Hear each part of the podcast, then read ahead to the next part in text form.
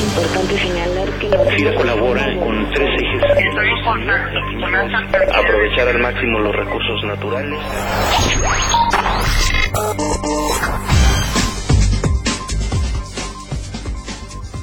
Hola, ¿qué tal? Hoy es lunes 6 de enero de 2014 y saludamos hoy a todos los que nos escuchan en este inicio de año, como debe empezarse todo lo que representa un reto, con mucho gusto, con entusiasmo, con actitud de lograr que nuestro trabajo diario contribuya a impulsar el crecimiento, el mejoramiento y la productividad de nuestro sector objetivo, que es el sector agroalimentario y rural.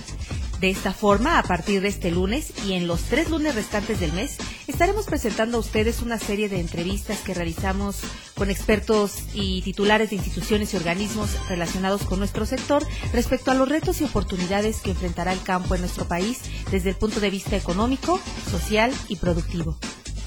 Y pues iniciamos esta primera emisión del año de nuestro podcast institucional con una entrevista que tuvimos oportunidad de hacerle al experto y consultor internacional de la FAO, Brian Sims, sobre uno de los aspectos productivos más importantes para lograr la suficiencia y productividad agroalimentaria, que es la aplicación de prácticas sustentables como la labranza de conservación. Nuevamente bienvenidos a sus actividades laborales y les invito a escuchar lo que tiene que decirnos el experto y consultor internacional de agricultura sustentable de la FAO, Brian Sims.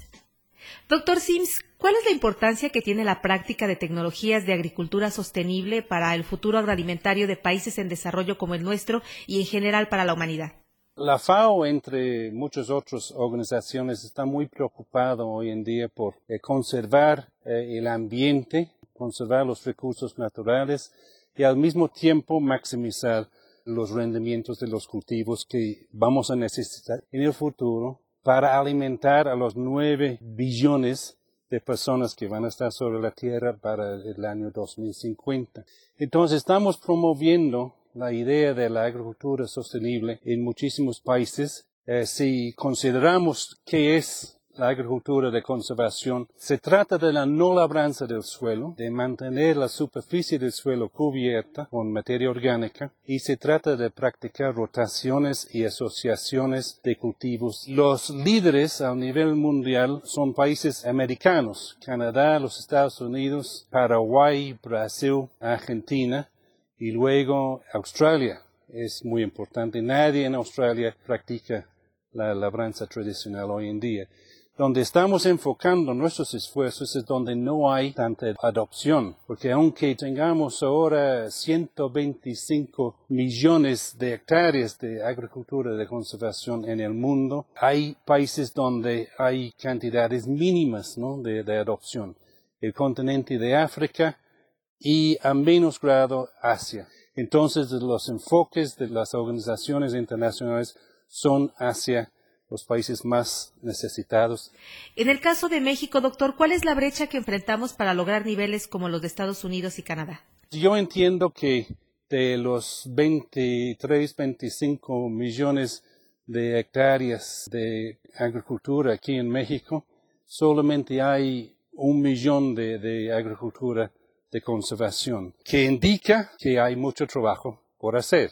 Doctor, ¿de qué manera puede beneficiar e impulsar la productividad en el campo, la labranza de conservación, pero sobre todo la rentabilidad de la actividad para el mismo productor?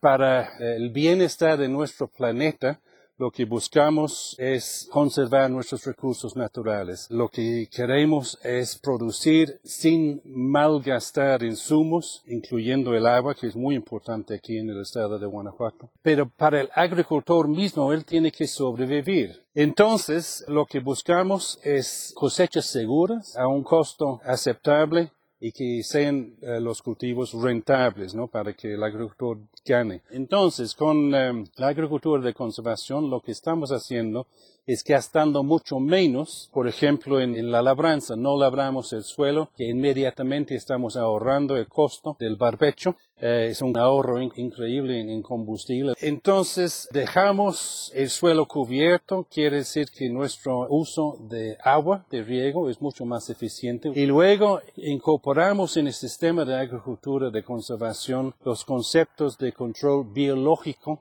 de plagas y también de malezas, lo cual representa un ahorro grande en, la compra de agroquímicos. Lo que queremos entonces es eh, mantener eh, rendimientos para que el agricultor sea igual rentable o más, entonces el agricultor sale ganando, los recursos naturales salen ganando y el planeta sale ganando.